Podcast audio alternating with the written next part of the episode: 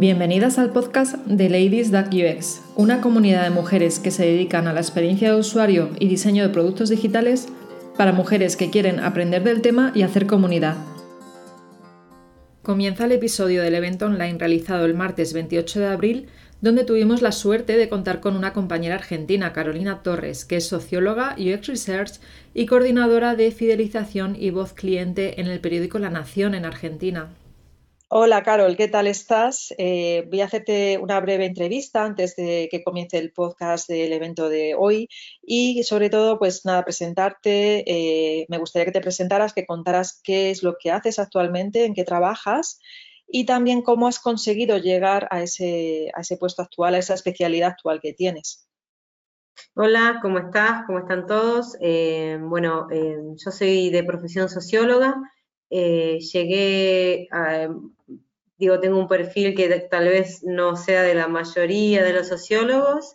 Eh, llegué a esta actividad porque, bueno, eh, trabajaba en una empresa, nada que ver, atendía en un call center y de a poco me fui abriendo espacio en lo que antes se llamaba investigación de mercado. Eh, me parecía como que dentro de lo que yo había estudiado me podía llegar a, a servir. Y mm, bueno, entonces de a poco eh, la investigación de mercado me fue pareciendo, entre comillas, antigua, eh, que, no se ajusta, que se ajustaba más a cosas de opinión pública que a los nuevos productos, digital y demás. Entonces me fui eh, interiorizando en metodologías distintas, en formas de abordar al usuario más que al cliente, más en la experiencia que en el consumo.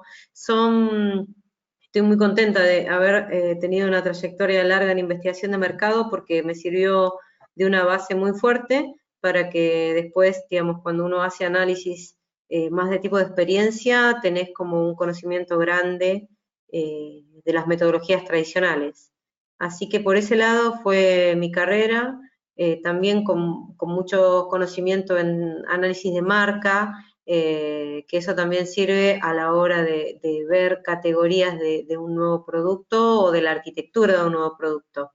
Así llegué, pero yo creo que hacer UX eh, se puede llegar desde muchos lugares, pero lo más importante que hay que tener es las ganas de escuchar los que, a los que no piensan como uno piensa. A hacer UX junto con alguien que piensa uy, súper distinto y ponerte de acuerdo y tomarte el tiempo, eso enriquece más que eh, decir, uy, yo no hice tal carrera o tal cosa. Muchas gracias, Carol. Acabamos la entrevista y empezamos ya con el evento. Bueno, muchas gracias por dejarme participar. Es una forma también de seguir estando juntas un poco, trabajando y no solo online, quien te dice a fin de año podemos vernos, ojalá, si todo esto cambia, vamos a poder vernos, allí estaré. Eh, voy a empezar a compartir mi pantalla y no sé si se ve y ahora dejé de ver, esperen, voy a hacer algo, ¿eh? Ahora dejé de ver esto, esperen, esperen. Sí, es un poco así. Yo también antes cuando compartía pantalla no venía nada y confiaba que... Ah, Bueno, eh, les quiero contar un poquito de mí. Eh, lo que estoy haciendo ahora en cuarentena es con mi pareja nos la pasamos haciendo videos de una chica que hace gimnasia que es excelente, así que ahí les dejo el nombre, la pueden googlear. Y una de las cosas que más me apasionan es que tengo una curiosidad por entenderlos por qué la gente elige las cosas. Y en general, eh, esta audiencia de hoy, eh, la mayoría son diseñadoras, trabajan en productos digitales y se ven eh, en, el brete, o no, porque tal vez los tienen re claro, de hacer un análisis rápido de, para saber qué botón pongo, qué color elijo, cómo hago para entender ese usuario final. Mi idea es, bueno, en este momento no estoy viendo el chat, eh, pero si tienen alguna pregunta me cortan y me hacen la pregunta porque tal vez eh, hablo y doy cosas por sentado. Entonces, la idea es, una primera, ¿sí? ¿Alguien habló? Sí, no, eh, ¿te estás compartiendo o no? Sí, ¿no se ve? no, no se ve. esperen, esperen, entonces hablé al Peperuli. Ahora sí, a ver. A ver, ahora se ve. Ahora sí. Claro, ahora sí. Entonces vuelvo. A ver ahora, ¿lo ven bien? Ah, bueno, yo y todo. Bueno, ahí está el nombre de la muchachita con la cual hacemos gimnasia, que es genial. Así que después me lo piden si están aburridos en sus casas. Acá es una primera introducción para que vamos a ver primero unos conceptos estadísticos muy básicos, tal vez el que sabe mucho de estadística incluso puede llegar hasta aburrirse, pero el que no puede poner en práctica cómo elaborar simple un problema, que es mucho más fácil de lo que parece eh, y sirve no solo para la estadística, sino para cualquier cosa que nos pase, ¿sí? Arreglar algo del, hogar y demás. Van a ver, van a ver, todo aplicable. ¿Qué es lo primero que hay que hacer cuando nosotros tenemos eh, que hacer una encuesta, que solucionar un problema de trabajo, que decidir las que son diseñadoras qué, qué cosas deben poner y qué no en una pantalla? Lo primero es crear el problema, ¿sí? El problema no existe en sí mismo hasta que no le damos forma. Esto parece una tontera, pero si no están bien claros estos tres puntos, la verdad que después es complejo, ¿sí? ¿Se ve bien ahora? Sí. Bien. Eh, lo primero entonces, como le decía, es identificar y generar ese problema, ¿sí? Identificar el objeto de estudio. ¿Qué es el objeto de estudio? Si no es algo que está ahí en la heladera, hay que generarlo y se elabora respondiendo a qué quiero saber, qué quiero investigar. Parece una tontera, pero lo mejor es abrir un doc y empezar a hacerse uno mismo esta primer pregunta y no perderla nunca de vista, porque después uno empieza a divagar, como cuando navega por internet que terminas viendo cualquier cosa. Bueno, identificar bien con un título grande cuál es el objeto de estudio. Después las cosas van insurgiendo solas. Después ubicarlo en un espacio-tiempo. Por ejemplo, si yo quiero analizar un usuario de una aplicación, anoto usuario de tal aplicación, porque si no, tengo que analizar a todos los individuos de todo el mundo, cosa que me va a ser imposible. Entonces, siempre recorto eso a un espacio, por ejemplo, usuarios de esta aplicación en Madrid. ¿Qué pasaría si yo quiero investigar Uber, por ejemplo? Uber está por todo el mundo. Si yo no lo recorto una ciudad, soné. Me tengo que dar la vuelta al mundo gratis identificando usuarios de Uber. Por eso siempre digo recortarlo a un espacio y a un tiempo. Por ejemplo, usuarios de Uber durante el mes de abril, por decirlo de alguna manera. Y ahí ya tenemos el objeto, dónde y quiénes. Y después unas variables. ¿Qué es una variable? Una variable es cualquier, eh, digamos, cualquier valor que puede variar. Es decir, por ejemplo, una variable súper común es la edad.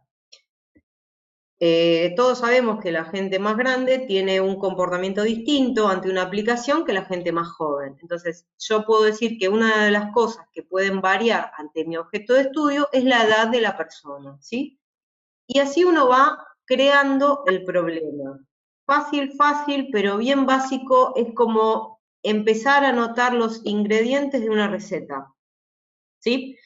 Es importantísimo. Después encaramos algún tipo de estudio para analizar algún problema que hayamos imaginado o que se nos haya presentado en nuestra carrera, ¿sí? En nuestra carrera laboral o personal, es lo mismo.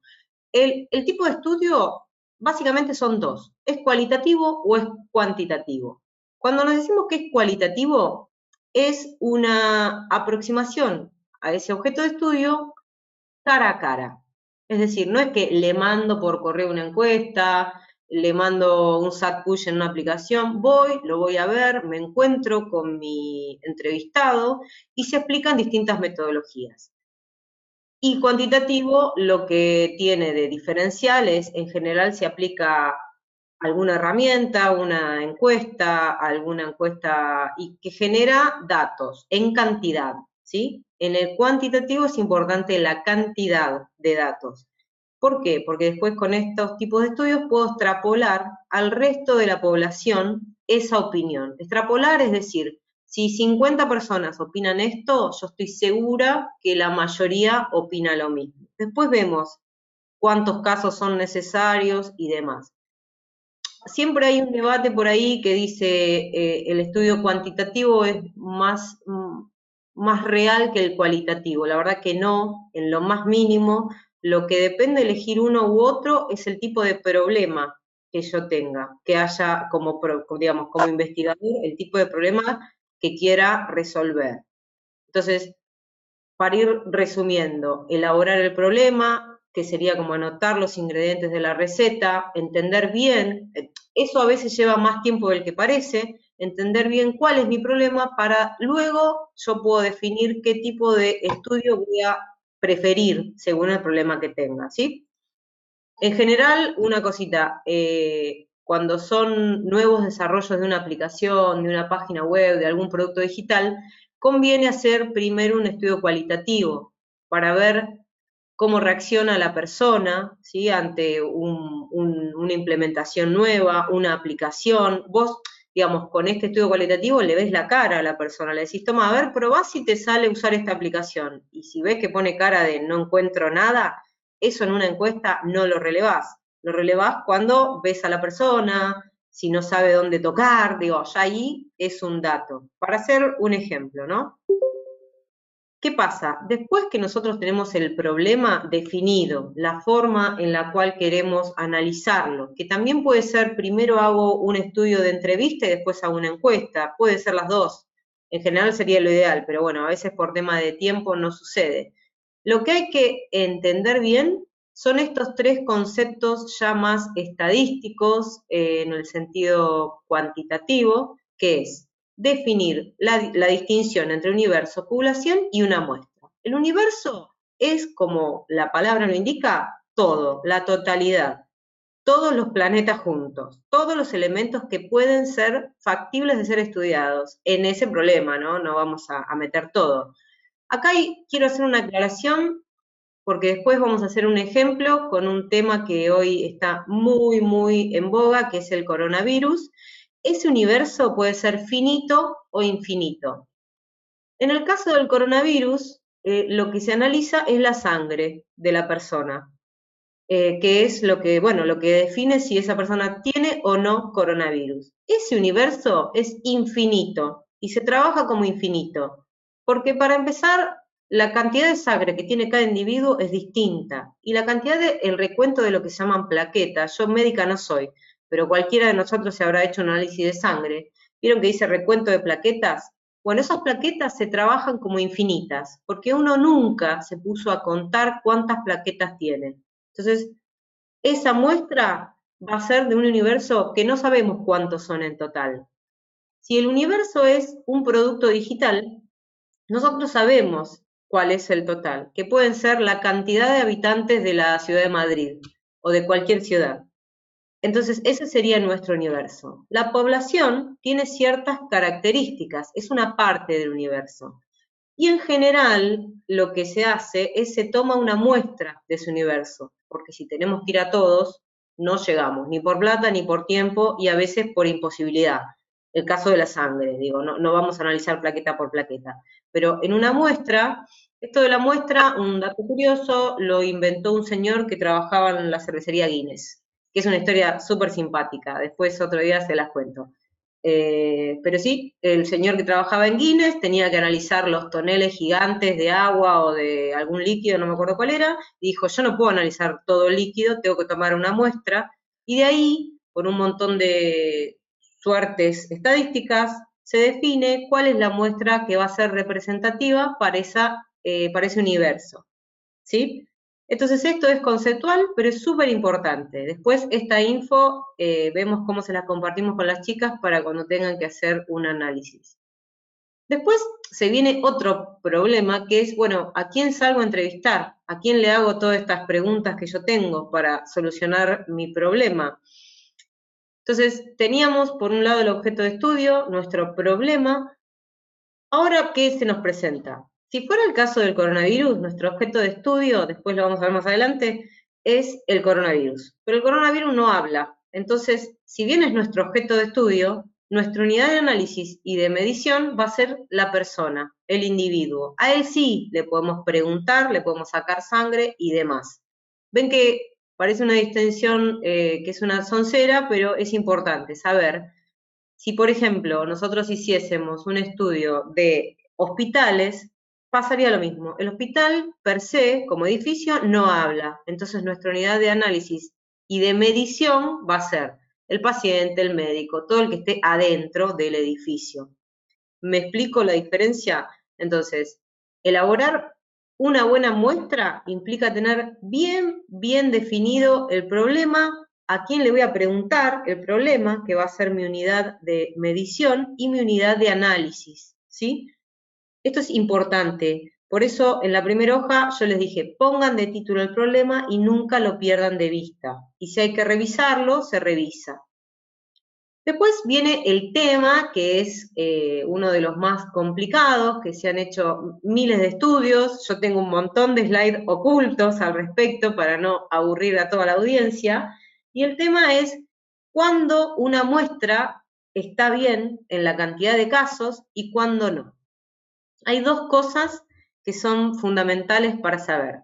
Que hay una muestra que es probabilística. La probabilidad, entre paréntesis, es la posibilidad de que algo suceda o no suceda. Entonces, una muestra es probabilística o no probabilística. Eh, ¿Qué es esto? A partir de esto surgen todos los cálculos para hacer una muestra correcta. Una muestra probabilística es todos los elementos de esa, población tienen la misma posibilidad de participar en la encuesta, en relevamiento o lo que sea. Cuando es no probabilística, no todos tienen la misma probabilidad. Y cuando probabilístico se entiende, digamos, voy a una esquina y entrevisto a todo el que pasa, para decirlo hablando rápido. Cuando es no probabilístico es, por ejemplo, que sea una casuística muy difícil de encontrar, fácil, entonces yo tengo que guiarme por personas o casos que ya hayan transitado esa situación. Por ejemplo, tener coronavirus. Si yo me paro acá en la esquina, espero que no, pero la mayoría no va a tenerlo. Entonces, tengo que hacer una muestra no probabilística, es decir, seleccionando los casos adrede. Elijo este porque esta situación le sucedió. También sucede mucho en estudios de historia, que, bueno, son personas que pasaron por algún fenómeno histórico particular y se las entrevista. No es que una muestra es más eh, fiable que la otra, las dos son fiables siempre y cuando en la no probabilística no entreviste a todos mis amigos y conocidos porque ahí la muestra no sería de un, objeto de estudio, sino son los amigos de Carolina, los parientes de Carolina. La idea es que siga siendo algo más bien del azar y no que son mis amigos. Eh, por eso acá en el punto 3 les, pongo, la muestra, si bien es no probabilística, tenemos que tener cuidado de no llamar al grupo de amigos más cercanos porque siempre es cómodo, ¿no? Encontrar a, los más cercanos que, y decir, dale, decir que viviste esta situación. Pero no, la idea es que si una persona es usuaria de algún producto digital y ese producto es difícil, bueno, encontrar eh, distintas características para poder hacer un estudio que igual eh, sea con datos eh, fiables. Una vez que nosotros definimos estas cosas, yo lo que recomiendo en la mayoría de los estudios y análisis es hacer lo que se dice muestras por cuotas. ¿Qué pasa?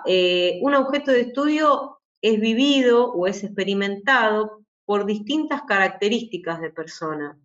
Puede ser personas que sean grandes, personas más jóvenes, personas que viven en una localidad, personas que viven en localidades más alejadas. Entonces, está bueno, siempre que se hace un análisis, poder escuchar, entre comillas, todas las voces de opinión sobre ese objeto de estudio. Eh, y se hacen lo que se dicen segmentaciones, según, distintas, eh, según distintos ejes. Si fuese una segmentación de cuotas demográficas, bueno, las variables que hay que tener en cuenta es, entrevistemos gente de distintas edades y yo me aseguro que tengo 10 personas adultas, 10 menores, 10 niños.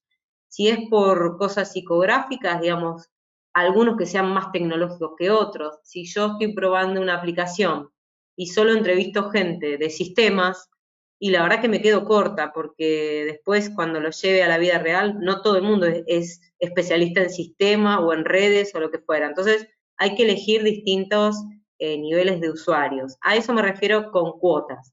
Entonces siempre que hagan un, un problema traten de que en esa investigación se incluya la mayor cantidad de segmentaciones posibles, ¿sí? Eso es un dato a tener muy en cuenta. Y después vienen eh, unos indicadores bien fáciles, pero estos indicadores así, así como son de fáciles, son confusos eh, porque parecen que los tres son lo mismo. Y estos indicadores lo que tienen eh, de particular es que dan lugar a un montón de, formulaciones estadísticas complejas. Que la verdad que hoy no las vamos a trabajar, solamente al final voy a mostrar dos gráficos eh, para mostrar una distinción eh, que hoy se está viendo mucho en la tele y quiero que no se vayan de acá sin saberla. Pero estas medidas son de tendencia central estadística. ¿Por qué de tendencia central? Porque marcan la mitad, en general, sería como, hablando en, rápido, sería como el promedio de una muestra. Son la moda, la media y la mediana, que parecen tres primas, que son lo mismo, pero no son lo mismo, ¿sí? La moda, eh, como la moda lo indica, es lo que más aparece. ¿Vieron cuando una remera está de moda que anda por todos lados? Es la que más aparece. Bueno, la moda en estadística es el valor que mayor frecuencia tiene, es decir, si vos le preguntas a la gente, ¿cuántos chocolates por día comes? Dos, dos, dos, y la mayoría te dice dos, esa muestra es de gente que de moda come dos chocolates por día. Es un montón, pero bueno, ojalá todos lo pudiéramos hacer. Después, la media es el promedio, ¿sí? El promedio de chocolates. Seguramente el promedio en una, en una muestra sea 1.5, no 2, ¿sí? ¿Qué pasa? Eh, la media suele dar que en promedio esta sociedad tiene 2,3 hijos. Vos decís, che, alguien me robó un tercio de hijo. Bueno, dan esos resultados, ¿sí? Y la mediana también es el límite eh, medio que tiene una curva de una frecuencia X, sea lo que sea, hijos, chocolates que come, eh, cantidad de vasos de agua que toma por día, lo que sea. Lo que tienen estas medidas es que es muy difícil compararlas porque si yo tengo una persona que come cinco chocolates y una que come cero, la media se ve influida por el que come cinco y el que come cero, ¿sí? Es como que se ven muy influenciadas por los valores extremos, tanto el negativo como el positivo. ¿Por qué digo esto? Porque mm, en general se saca la media del sueldo de los, de los habitantes es tanto, y el que gana menos te dice, che, pero yo gano menos que eso. Sí, porque hay gente que gana mucho y hay gente que gana muy poco. Entonces hace que la mitad sea un número que muchos ni siquiera llegan, ¿sí? Eh, ese es el chiste recurrente, ¿viste? La media es X sueldo, bueno, yo no llego. Entonces, eso es lo que hay que tener cuidado con estas medidas. y al costado les dejo cómo se hace la fórmula en Excel, porque difícilmente agarren una calculadora, así que Ahí les dejo para hacer estas medidas en Excel fácil. Igual si les cuesta, me llaman y les ayudo. Bueno, ahora vamos a hacer un ejemplo de todo lo que vimos. Eh, si fui muy rápido, me mandan un chat, que ahora lo puedo leer. Pero con este eh, COVID, que parece ahora, Pat me dice que, le están diciendo la COVID. Y bueno, entramos en discusión eh, de por qué era la COVID o el COVID. después, si quieren, lo podemos debatir. Eh, ¿cómo, sería crear un problema si nuestro problema de análisis fuera el COVID? Lo primero es definir el objeto de estudio, que tenemos claro que es el COVID, y como decía antes, eh, el COVID, por suerte, todavía no habla. Es una pandemia, con lo cual no va a poder ser nuestra unidad de medición lo que vamos a utilizar como unidad de medición es las personas, distintas personas, ¿sí? Todas las que podamos analizar. Identifiquemos, esto quiero mm, aclarar dos cosas. Esto primero es un ejemplo, eh, podrían surgir miles de ejemplos eh, en cada uno de ustedes, seguramente van a ser mucho mejor que este, eh, pero bueno, es un ejemplo casi didáctico para que ustedes entiendan cómo generar un problema y salir a analizarlo. Aquí abajo les coloqué la fuente con una charla explicativa de un muchacho que es matemático, que ahí él hace esto mismo, pero súper complejo, y yo lo traté de hacer más fácil para que todos lo entendamos. Dos variables a analizar. Una es el contagio y la otra variable es la persona. Y yo, si quiero hacer el análisis eh, más eh, complicado, entre comillas, debería haber una tercera variable, es decir, bueno, ¿qué está pasando entre el contagio y la persona? Bueno, hay una tercera variable que es la que más nos afecta a todos los países, que es la probabilidad del contagio. Entonces, ahí sí tengo un juego de un problema con tres variables en juego que enriquece no solo el cuestionario que vaya a aplicar o lo que sea, sino que me permite hacer una hipótesis. ¿Qué es esto de hacer una hipótesis? Es jugar un poco con la imaginación, de decir, bueno, ¿cómo sería la relación entre estas tres variables? A ver, yo voy a decir, eh, cuando, mm, cuando la gente está más próxima una de la otra, la probabilidad de contagio aumenta. Esa es una hipótesis. Y ahí salgo a hacer una entrevista, un análisis, lo que sea, y puedo decir, esta hipótesis es correcta o no, me equivoqué, la verdad que esta relación que yo planteé no se da. Entonces, eso es lo que, enriquece, a todos los análisis, de imaginarnos, jugar, hacer una hipótesis eh, y después salir a probarla. Y también te ayuda mucho para cuando tenés que hacer el cuestionario, cuando tenés que hacer... Em, la guía de pautas, depende de la herramienta que vayamos a usar. Bueno, lo lindo es decir cuál es la relación que yo me imagino que hay entre estas variables. ¿Se entendió bien? Espero que sí. Nadie dice nada. Bueno, sigamos. ¿Cómo sería medir este problema? Gracias, Gemma. medir este problema sería, ¿cuál sería la herramienta de medición? Yo no quiero hacer el caso que anda dando vueltas por la tele, que es decir análisis de sangre. Primero porque no soy médica y segundo porque eh, no podríamos hacerlo, pero ni en chiste, porque nadie nos diría, sí, vení, sacame sangre, vos que sos UX designer. Nadie. Entonces, hagamos de cuenta que nuestro problema es el COVID y que vamos a hacer una encuesta online, ¿sí? Que sería muy sencillo. ¿Qué tendríamos que tener en cuenta? Bueno, se sabe eh, que por lo menos acá en Argentina, y ahí coloqué la fuente para que, para que vean cómo más o menos cómo es, que hay diferentes tipos de casos de coronavirus. Por ejemplo, está el que le dicen, entre comillas, importado, es decir, que se fue de viaje y volvió con el COVID. Otro que se llama porque tuvo contacto con otras personas, por ahí eh, un amigo, un pariente del importado, y de transmisión local. ¿Cómo es esto de la transmisión local? En general, acá se está dando en médicos o en personas que trabajan con, nada, con mucho acceso a la calle y que lo que tomaron el virus de, no sé, de ir al supermercado, de no limpiarse bien, de, una, de una situación propia del país, es interno. Entonces, si yo tuviera que hacer una encuesta y tuviera que decir, no dejo a nadie afuera, ¿sí? ¿Qué hago? Bueno, hago una muestra por cuotas, tomando por lo menos estos tres tipos de contagio o estos tres tipos de casos. Para ser bien, bien detallista, también tendría que tomar gente que no ha sido infectada. Entonces yo ahí tengo la opinión de todos. No me queda a nadie por revisar. ¿sí? Eh, entonces, haríamos o una guía de pautas. Guía de pautas es cuando es eh, cualitativo, que vas a hacer una entrevista. Y como uno como, como cuando vas a dar un final, ¿no? Tenés todo en mente, pero si no lo anotás, capaz que se te escapa algún punto. Yo recomiendo, y casi todo el mundo recomienda, armarte una guía, aunque no sean preguntas eh, muy formales, armar una guía de todos los puntos que querés tocar con el entrevistado.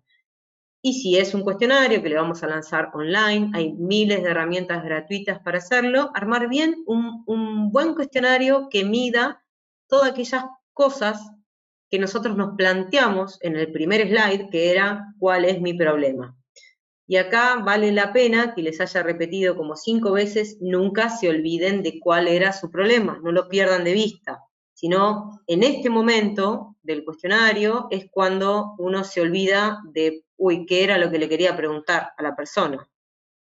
Bien, hasta ahí hemos analizado cosas estadísticas muy básicas, muy conceptuales, eh, de estadística hasta ahora no, no es estadística inferencial, es una estadística simple, sencilla para elaborar cualquier tipo de problema, sea porque quieren hacer un nuevo producto, porque quieren terminar eh, su tesis de maestría o porque tienen eh, ganas de conocer la opinión o quieren hacer una nota periodística. Con esto van a andar genial, espectacular. Y lo que quiero mostrarles es, hay dos cosas que andan por la tele últimamente, que son los datos, esto sí es estadística, que estos datos no son de una encuesta, son, eh, también les puse la fuente, es una fuente súper confiable, se llama, es una agrupación que se llama El Gato y la Caja, em, y claro, por la, eh, justo, bueno, yo soy de Argentina, así que todos los datos son latinoamericanos, pero seguramente hay un barómetro internacional que, mide todos los datos de todos los países, van a encontrar esta representación. Una vez que uno tiene los datos, eh, en este caso son resultados de análisis de sangre, pero nosotros hicimos el ejemplo con una encuesta, ¿no? Podrían agarrar eh, y graficar una de las preguntas que ustedes hayan realizado en la encuesta y les va a salir un gráfico como este. Pero, ¿qué sucede en el caso de esta pandemia que estamos viviendo? Lo que se suele mostrar, eh, sobre todo en Argentina, porque, digo, como ustedes podrán ver, a Brasil es el que peor le va, entre comillas, sin ofender el gobierno ni la nacionalidad de nadie, por las dudas de alguna brasilera. Esta escala de mostrar es lineal. ¿Qué quiere decir? Si hay un infectado más, un puntito sube un poquito para arriba, ¿sí? Y no tiene ninguna relación Brasil y Ecuador. Acá si Brasil tiene más infectados, le sube un puntito más la tendencia. Si esta línea ascendente fuera de dinero promedio que gana la gente, estaríamos genial, pero son de infectados de coronavirus, ¿sí? Entonces, es ascendente, parece positivo, pero es negativo la situación. Se muestra mucho esta forma lineal y se arma un debate entre si está bien o está mal, si están mostrando bien o están mostrando mal. Primero les quiero hacer un breve resumen con temas que nosotros ya vimos en esta presentación, que son, acá estamos comparando distintos países, ¿sí? Primero, con distintas medidas sanitarias cada país. Eso un punto que hace casi incomparable eh, país con país, es decir, línea con línea. Segundo, la herramienta de medición es cada país es distinta. Si bien es cierto que solo análisis de sangre, porque no hay otra forma de darte cuenta si tenés o no coronavirus, eh, también hay mediciones de, temperatura que se usan en, los subtes, en los aeropuertos y demás, la forma de ese análisis, la demora que tiene el análisis y demás es distinto. Entonces ahí es cuando empieza el debate de están comparando peras con bananas. Además de eso, esta escala lineal hace que Brasil sea incomparable con Ecuador. Porque acá te muestra puntito tras puntito cómo va subiendo. Tomo el caso de Brasil porque es gráficamente el que más eh, se separa. Esta escala se llama lineal. Pero miren si yo hago la misma escala con lo que se llama logarítmica. Una escala logarítmica es distinta. Lo que muestra es la proporción.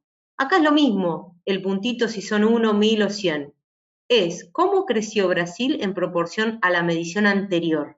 Y ahí cambia la cosa. ¿Se dan cuenta cómo un país no parece estar tan separado del otro en cuanto a grado de fatalidad del coronavirus? Entonces, recuerden esto, es el mismo dato, ¿eh? no es que acá hay más, hay más argentinos infectados que en el otro. Vuelvo al otro un segundo. Vean cómo este país parece al que peor les va.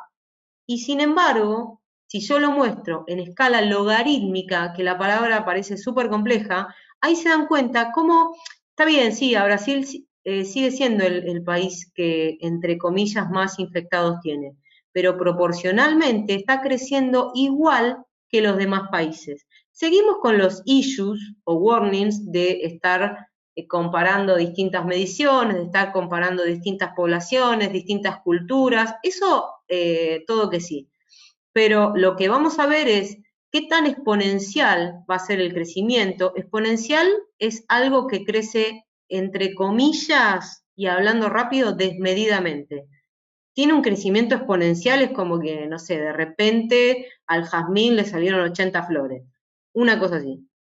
Entonces, estos gráficos no solo nos sirven para desmistificar la, la, pandemia urgente que hay en Brasil con respecto a los demás países, sino también vamos a ver, cuando vamos a la línea anterior, digamos, por ejemplo, cuando me pongo en marzo, vamos a ver por ejemplo, uy, mira, este país viene teniendo la misma tendencia que Brasil y a Brasil le fue mal.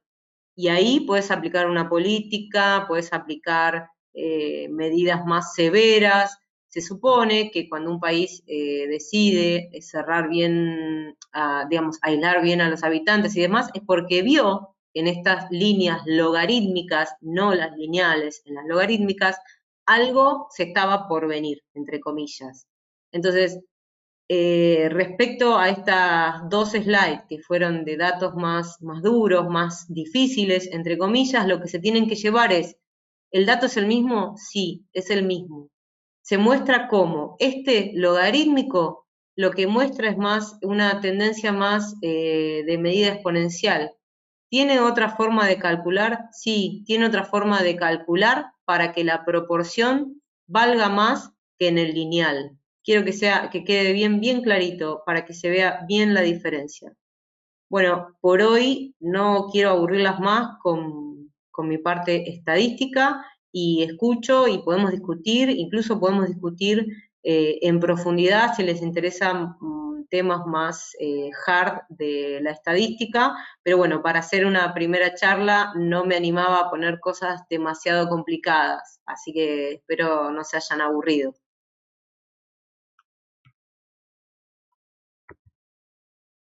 Voy a dejar de compartir, que no sé cómo hacerlo.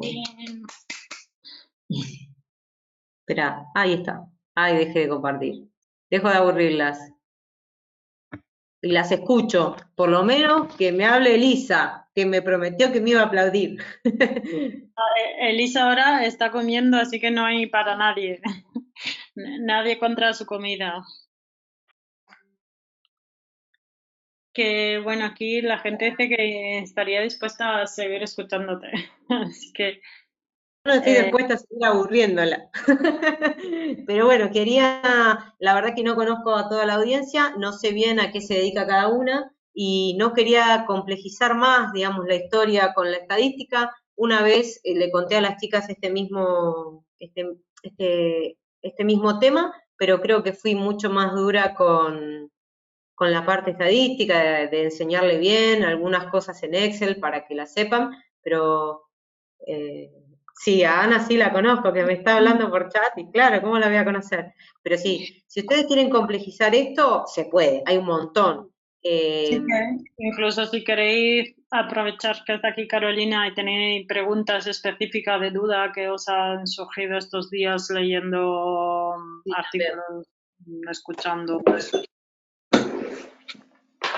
Quiero saber si entendieron bien la diferencia esta, digamos, de cómo mostrar un gráfico lineal y otro logarítmico. Es el mismo dato, son la misma cantidad de infectados en los mismos países, em, suelen mostrar lineales, sobre todo si sos el país que mejor te va, porque te conviene que muestres, eh, ay, mira Brasil cómo le está yendo. Acá salió justamente nuestro presidente a mostrar ese gráfico, que no está mal, no es que, uy, mostró cualquier cosa, no, está bien, pero exacto, el impacto visual que tiene es, chao, estamos re bien no es que estamos mal, pero si yo mostrara el gráfico logarítmico, se ve, estamos todos más o menos en el mismo barco. Lo que a mí me, interesaría mostrar, pero por supuesto no tengo el dato, eh, es decir, bueno, y en proporción a la cantidad de habitantes que tiene cada país, porque si en Brasil hay eh, mil infectados, no es lo mismo que haya en Uruguay mil infectados, porque ya se darán cuenta que Uruguay es chiquito y Brasil es gigante.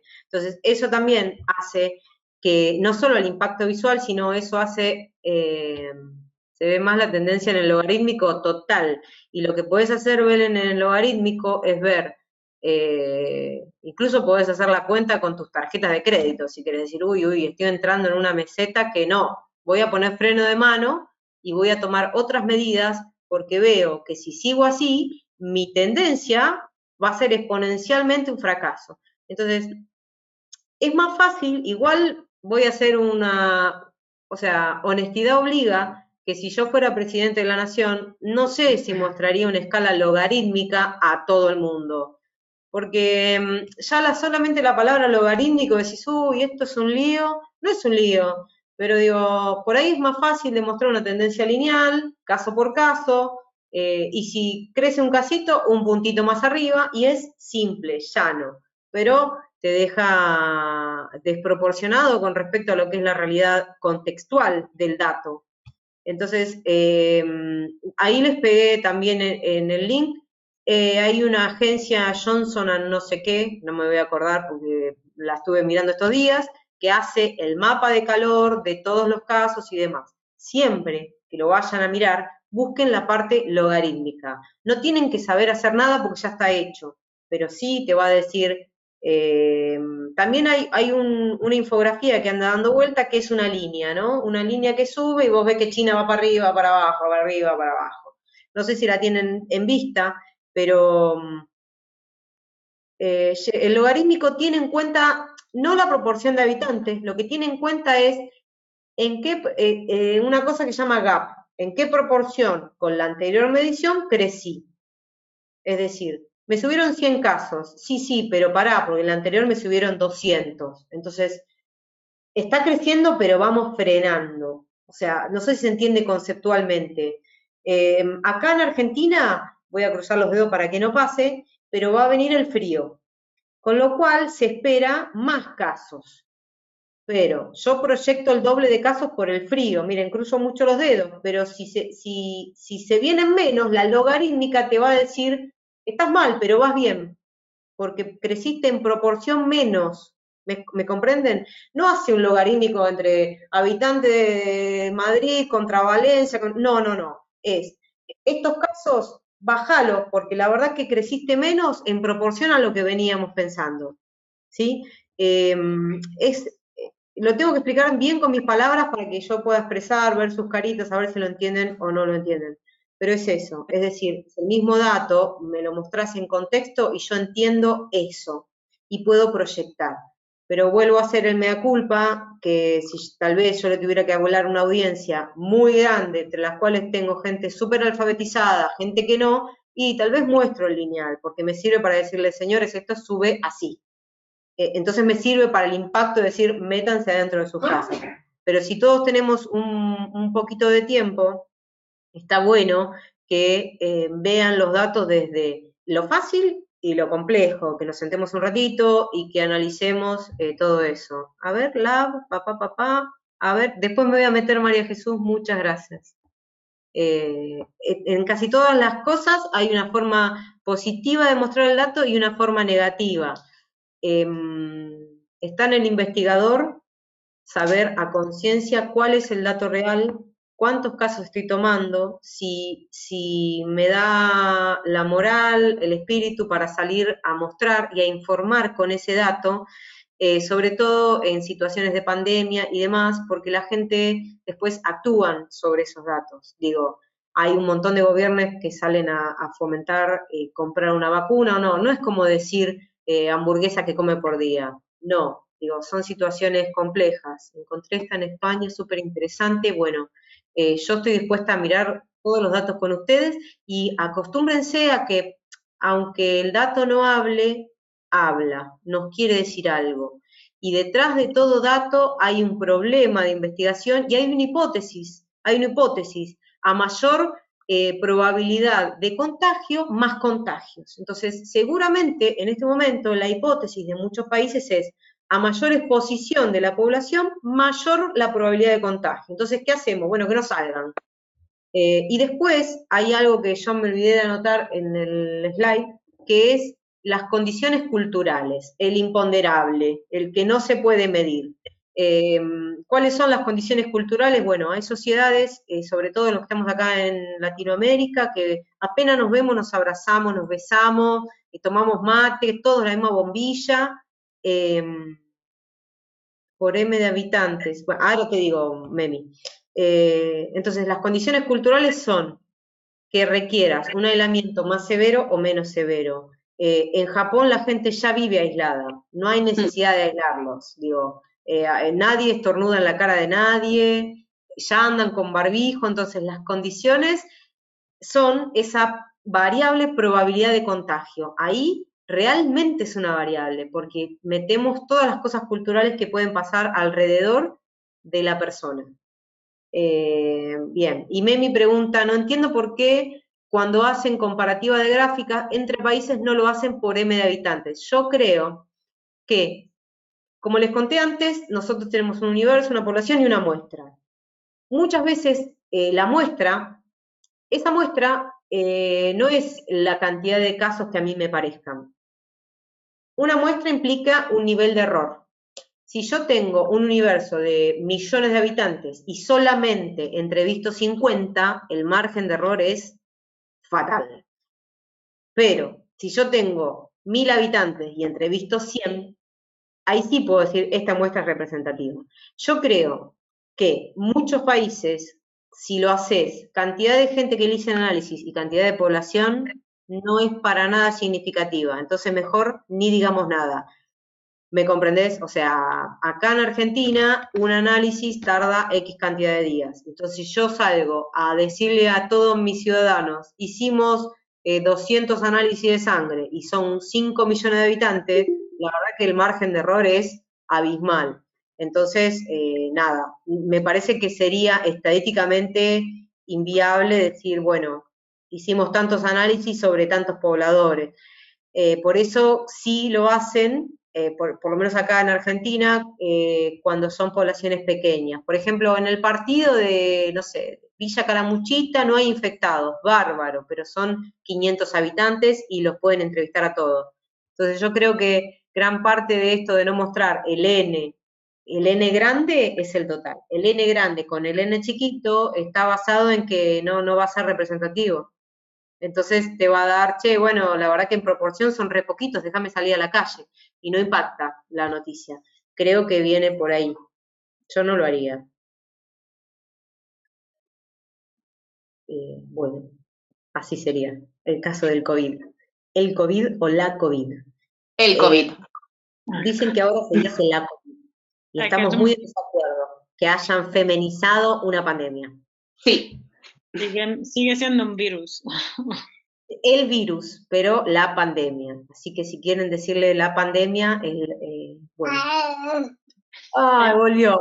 Volvió la alegría. Un momento, me cuesta escribir. sí, sí, Carolina More. Que mi pregunta o sea, entiendo la, la, respuesta que me has dado sobre la comparativa, pero entonces por esa misma razón no debería ningún datos nunca. Y no, lo que pasa es que bueno, para, para hacer un impacto visual, para la verdad que para gestionar todo un pueblo completo, es un país completo, ¿eh? de punta a punta, y decirle a la gente por qué tiene que hacer las cosas, cómo venimos, por qué nos estamos esforzando, suena lógico que te digan, bueno, acá estamos así, y en la región, para nosotros es Brasil, Paraguay y demás. Para ustedes serán otros países, claramente, eh, o presentar por, distrito, digamos, cómo nos está yendo en Madrid en comparación con otro distrito. Siempre el dato en contexto eh, es súper útil, eh, pero bueno, hay que buscarle la vuelta al dato, no siempre es representativo para todos y se muestra de esa manera.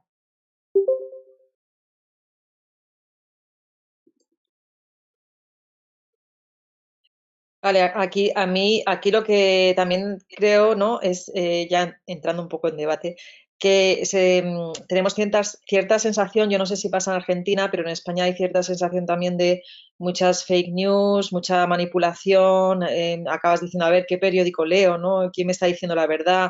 ¿Se están haciendo de verdad tantos test? ¿No se están haciendo? ¿Cuántos, estes, cuántos test se están haciendo en España? ¿Cuántos en otros países? ¿no? Hoy, por ejemplo, he publicado eh, un artículo que dice que en, el grupo de las ladies, ¿no? Eh, que dice que los países que están yendo mejor están liderados por mujeres y ahí ya también una, una de las ladies decía, oye, esto hay que verlo con realmente a ver qué datos y cómo lo están haciendo, porque creo que Alemania, pues bueno, pues que se entra en el debate de realmente si esos datos que están dando los países son realmente verídicos en general, ¿no? Y eh, cuántos análisis se están haciendo, porque claro, los países que hagan más análisis, pues más, más casos van a salir y los que hagan menos, menos casos hasta. Sí, es un problema, ¿no? Eh, por eso, en una parte mencioné las condiciones sociosanitarias, porque digo, eh, qué capacidad tiene Argentina frente a Alemania de hacer, eh, hay un sesgo ideológico claramente, pero hay condiciones también sociosanitarias. Digo, Alemania, yo creo que todos los laboratorios de Argentina lo, más recomendables son alemanes, o, o el nombre es alemán. Entonces uno suele esperar que en Alemania ese mismo análisis salga mucho más rápido que en Argentina. Acá eh, casos llegados han tardado hasta 15 días para decirle si era coronavirus, dengue o un resfrío. Entonces, hay un montón de situaciones que se prestan que la herramienta de medición es distinta, es distinta. Eh, y también no, no hay que restar importancia a la parte cultural. Los alemanes tienen una distancia social mucho más grande que acá. Acá yo he visto gente que va a la fila del súper para hablar con otra, aunque sea un desconocido. Entonces, digo, hay un montón de, situaciones y de variables que se ponen en juego en cada país. Si eso estadísticamente lo hace comparable, y qué sé yo, la verdad que eh, un matemático te diría, no, es incomparable. Pero por ahí alguien más de ciencias sociales te diría, sí, mira, compararlo para ver cómo estamos en relación al resto. Eh, pero también, digo, no soy la única que puedo hablar, yo también, en base a lo que estabais comentando y una cosa que decía Gema, como dicen los ingenieros en informática, eh, había que evaluar la deuda técnica que tenían los países. Es decir, el estado en el que se encuentra un país como España frente a un país como Alemania o Argentina, no se está entrando a valorar ninguno de esos datos, ¿no? Hacen como una foto finish del momento actual jugando con eh, una serie de, derivadas. Alemania está funcionando muy bien porque su sistema sanitario es el que es en este momento, pero el de España está funcionando como está funcionando porque es el que es en este momento, ¿no? Entonces, de alguna manera, y es mi sensación, yo ya he dejado de mirar las noticias, o al menos solo la veo una vez al día, es que utilizan la información para manipularnos, esto es cierto, Los, las fake news forman parte de nuestra nueva realidad, como está diciendo el presidente del gobierno, y además los políticos ya hacían algo que están haciendo ahora, que es manipular a la población en base a falsear las gráficas. Hay veces que los datos de la gente, no, 14 es esto y esto es 6. Entonces, creo que, eh, la gente es muy tonta y se cree todo lo que aparece en la televisión o que, no son capaces de reflexionar que lo que pasa en España no es comparable por un montón de razones y por un montón de derivadas que, no se tienen en cuenta, ¿no? O sea, es como mi, reflexión ahora, ¿no? Comparamos manzanas con bananas, como dices tú, y no asumimos la deuda técnica que traemos como, como país. Sin duda, también el juego biológico, pensá solamente lo que anda sucediendo tipo reality show con Estados Unidos, que estamos todos mirando a ver qué va a decir Donald Trump, se va a creer en los milagros y cómo le va a responder el, primer ministro de no sé dónde, y si el de Londres que andaba diciendo que no era necesario aislarse fue el primero en contagiarse y quedó internado. Eh, entonces, sí, pero se vive todo esto también en un entorno ideológico que, viene sucediendo. De, no veo la hora que aparezca la película hollywoodense del coronavirus.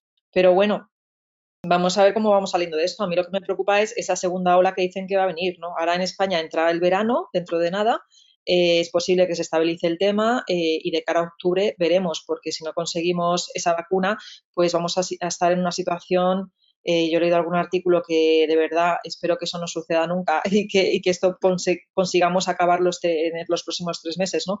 Un he leído artículos ya que salen por ahí que dicen, es que esto va a durar un año, es que esto va a durar dos años. Digo, pero ¿cómo vamos a estar todos viviendo de esta manera durante tanto tiempo?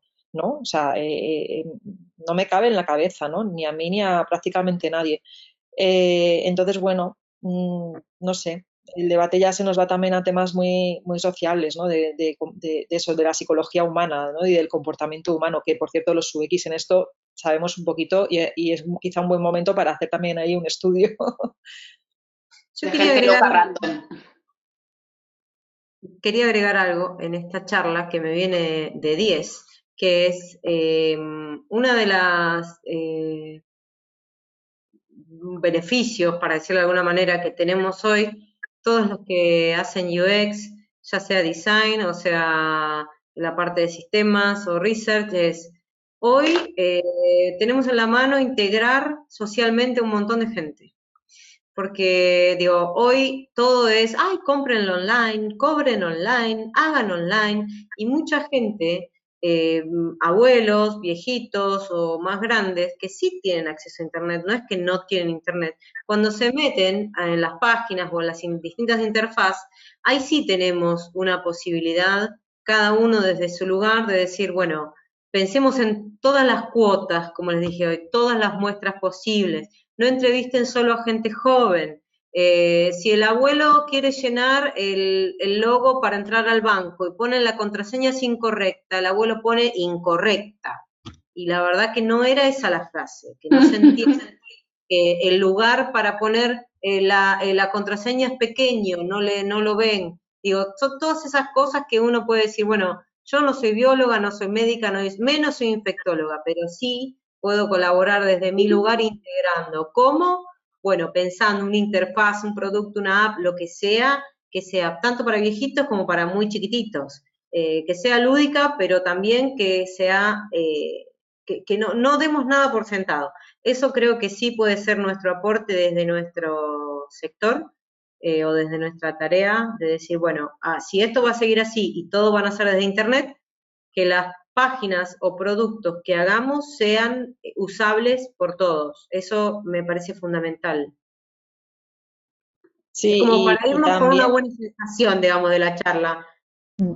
Sí, y también yo intento, yo una de las cositas, una de las pequeñas aportaciones que estoy intentando hacer también en, en la comunidad, la gente que conozco alrededor, es, explicarles qué son las fake news, porque mucha gente todavía no lo sabe y mucha gente no sabe que muchos de esos vídeos que están compartiendo por WhatsApp son fake news y son precisamente para generar esa, eh, ese odio ¿no? hacia el otro. Entonces hay que, tener, hay que controlar ese odio hacia el otro y, hay que mantenerlo a raya y hay que hacer entender también al otro pues que mm, pues que bueno que, ahora mismo eh, eh, se está usando los medios sociales estos medios de comunicación que son WhatsApp, Telegram, en parte para generar mucho odio, ¿no? Entonces hay que, hay que tener cuidado con eso, porque no tenemos que entrar en esa, en esa guerra del otro, de, ¿sabes? Tenemos que intentar eh, llevarnos bien como sociedad eh, y, no, y no entrar ahí en esa, en esa guerra. Bueno, eso ya es, es lo que opino yo.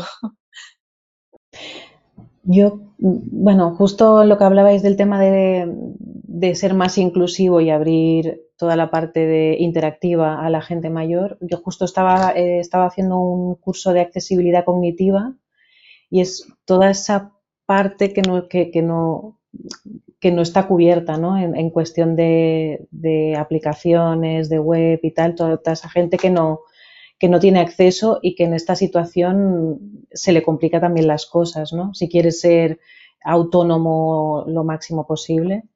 Y yo creo que justamente, pues, lo que estamos viviendo tiene sus partes negativas y sus partes positivas. Y justamente yo creo que tenemos que aprovechar y, ver todo lo, que se puede llegar a hacer, ¿no? O sea, todo lo que podemos llegar a pensar y todo lo que se puede llegar a, cambiar con, este, con esta situación que estamos viviendo. O sea, que creo que cosas positivas podemos sacar también, dentro de lo triste que es. Y, por ejemplo, una de ellas es esto, ¿no? O sea, que yo estoy aquí en Barcelona, quien da la charla está en Buenos Aires eh, y se organiza desde Madrid. El, pues bueno, eh, se están abriendo todos unos espacios y un compartir conocimiento que creo que, es muy sano y es muy bueno para todos. Sí, sin duda, sin duda. y yo insisto mucho en esto de los abuelos y los viejitos y demás, porque no es tan fácil. Y el que, mm. eh, acá hay muchos que tienen, la mayoría puede tener acceso a internet y un nieto que les explique y demás, pero cuando ingresás las letritas mm. son pequeñas, no se entiende, las claves, ponga una, una, mayúscula con un no sé qué, con un bla, bla, bla, entonces todo eso, y después ves que el abuelo lo anota en un cuadernito, todo eso, lo mete en el placar, el cuaderno y lo pierde. Entonces sí, me parece que, que eso también nos hace hoy protagonistas de un cambio que, que nos abre los ojos desde ese lado. Y también apuntando esta parte que decís, la parte de UX y toda la parte de Service Design, creo que ahora todo esto nos va a obligar de alguna manera a rediseñar y repensar los espacios y más nosotros, que es lo que hablábamos justo antes, ¿no? O sea, nosotros em, te ves por la calle y te abrazas con cualquiera, casi como, como el que dice. Las tiendas en algunos sitios eh, ya empiezan a funcionar, ¿no? Con pasillos únicos que dices, vaya estupidez, pues no tiene todo el sentido, ¿no? Que la gente no ande y desande constantemente el tiempo que dure esto. Ahora se me ocurre que ideas como las de Amazon Go no son tan locas, es decir, cuánta gente que trabaja en supermercados actualmente y está poniendo en riesgo su vida, nos hubiéramos ahorrado si tuviéramos Amazon Go por, por el mundo. Es verdad que el coste humano a nivel laboral es altísimo, pero si lo comparas con el coste humano en vidas, posiblemente hubiera sido diferente. Entonces, yo que, por ejemplo, eh, mi chica es diseñadora de interiores y, tiene un gran problema porque no va a encontrar trabajo de aquí a un montón de tiempo porque no, no va a haber, no va a haber viabilidad. Hablo mucho con ella de la posibilidad de meterse en la parte de service design, ¿no? Y, estos días hablamos mucho de, justo esto que comentaba ahora, ¿no? De, cómo los espacios, las tiendas, los supermercados, las bibliotecas o los museos se van a tener que rediseñar o readaptar a lo que estamos llamando como nueva normalidad.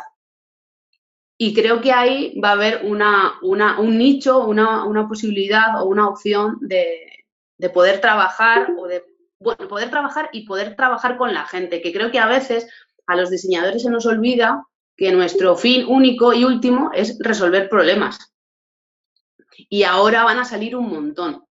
Entonces tendremos que olvidarnos nuestras licencias de sketch para hablar con la gente y ponernos en la calle y solventar los problemas reales, que es cómo cojo las cosas del supermercado, cómo mm, hablo con la gente con una mascarilla, cómo, toco las cosas. ¿Cómo, ¿Cómo hago un show? ¿Cómo van a ser los, los cines? Bueno, el cine se, se, ve por Netflix, pero digo, ¿cómo van a ser los actores? Eh, ¿Cómo van a ser plataformas donde la gente se junte sin juntarse?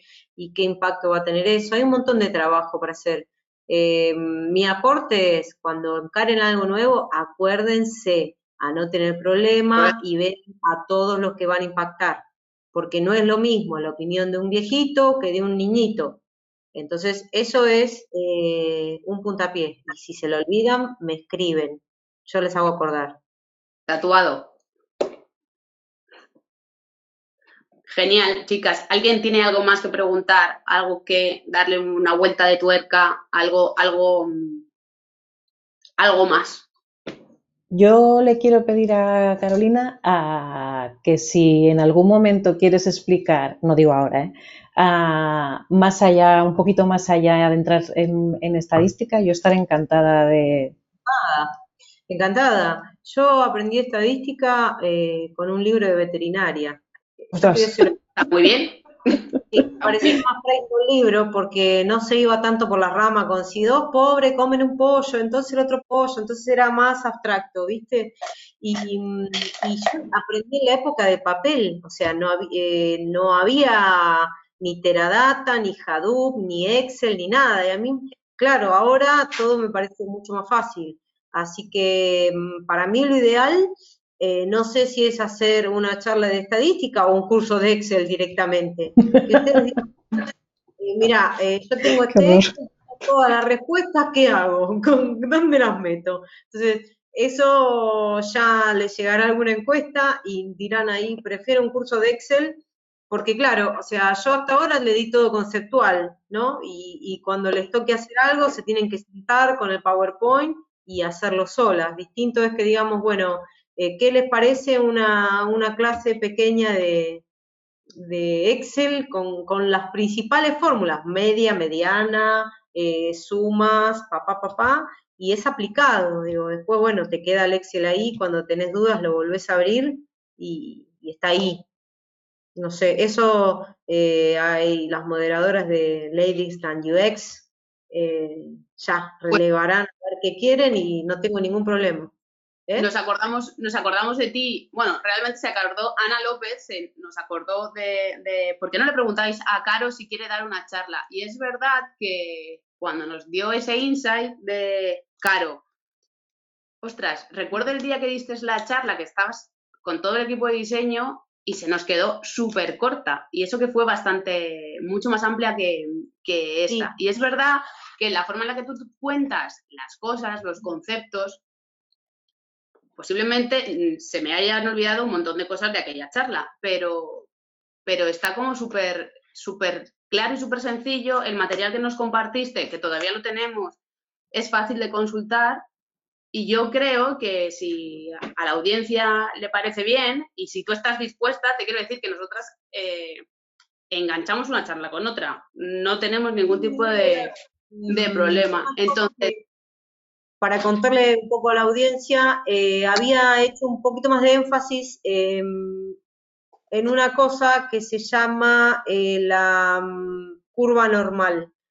Eh, este tipo que yo les contaba de Guinness, en serio, tenía que analizar los bidones de cerveza, no sé si era la cerveza ya hecha o era el agua o qué, pero tenía los bidones gigantes, los, los barriles. gigantes, y dijo, yo no puedo analizar gota por gota, entonces agarró una muestra con un vasito. Y de ahí empezó a hacer juego, juego, eh, birra va, birra viene, eh, hizo toda la teoría de la curva normal, que es la campanita esa que uno ve en todos los gráficos. Eh, y esa campana tiene, es un poquito compleja de entender, pero después sirve para lo que se llama estadística inferencial, que es decir, si tengo esto y este puntaje Z es esto, para toda la población es lo mismo. Es un poquito más compleja, em, a veces sirve, pero hay que tener reparo. Por ejemplo, si vamos a hacer una encuesta y son 50 casos, y estadística inferencial, no, tendría que ser más.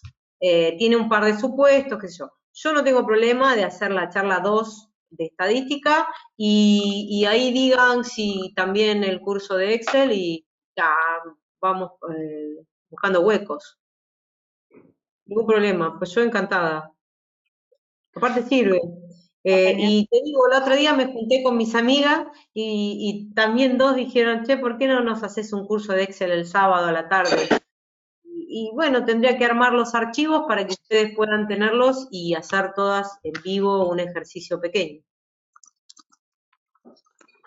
Perfecto, pues lo, lo, Miramos, votamos, gestionamos, vemos cuánta gente estaría para que también puedas planificar el timing y los materiales. Y tan mal no acabamos aquella reunión porque volvimos a pedirte que, vinieras. Y ojo, tampoco está acabando tan mal cuando te están pidiendo que repitas. No, que repita y profundice. Si quieres. No quise, tímida esta charla, no quise espantar a nadie. Bueno, era para tantear y, creo que habéis tenido buena acogida, que quieren más. Que, mm, bueno, empezamos si queréis, si no tenéis más preguntas, eh, pues empezamos con los anuncios parroquiales. Entonces, os ponemos aquí para las nuevas o la que no estáis todavía, el enlace al, al Slack para apuntaros y para ahí también seguir, hacer preguntas, hacer propuestas y em, enteraros de eso, de cuándo y cómo van a ser las próximas charlas, aparte del Twitter que Ladies de barra baja MA. MA y el Facebook es Ladies de Madrid. Nos buscáis en Facebook y os damos acceso. Y el cuestionario entiendo que no tenemos enlace todavía, ¿verdad? Para no, no, en la semana van a, vamos a ver si les enviamos una encuesta corta para que ustedes vuelquen ahí qué les pareció, qué otros temas les gustarían y ahí pueden decir eh, todo también lo que quieran, digo, si necesitan un curso de Excel o tal y tal y preparamos el material también genial. Entonces, una razón más para apuntarse al Slack y a las redes, porque ahí es donde vamos a, también pasar el cuestionario. Un poco lo que hacemos también después de cada evento es eso, eh, preguntar y en la charla, en el networking, en las cervezas, en donde se surgen también propuestas y surgen las siguientes charlas entonces, en este caso, podéis, si lo tenéis ya claro, os queréis lanzar, ponerlos en el chat, si no, si os queréis unos días más para pensároslo y para proponer vuestras ideas. Sí, porque como probablemente el próximo mes seguiremos donde estamos, pues vamos a intentar lanzar No te rías, Belén, pues sí, vamos a estar igual. Igual, pero un poquito más blancos. Eh, vamos a buscar como tercera ponente virtual ¿no? para el evento y así hasta que nos dejen salir y montar el evento en persona. Entonces, lo que os dice Memi y también lo que os dice Gema, apuntaros a, las redes, cualquier cosa es bienvenida. Fijaos, hemos hablado de estadística, la semana pasada hablamos de eh, cómo trabajar en confinamiento.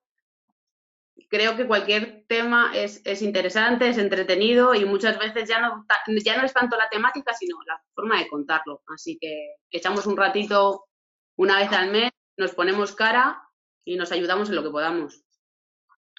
Muchas gracias a todas. Genial, chicas. Pues un abrazo para todas.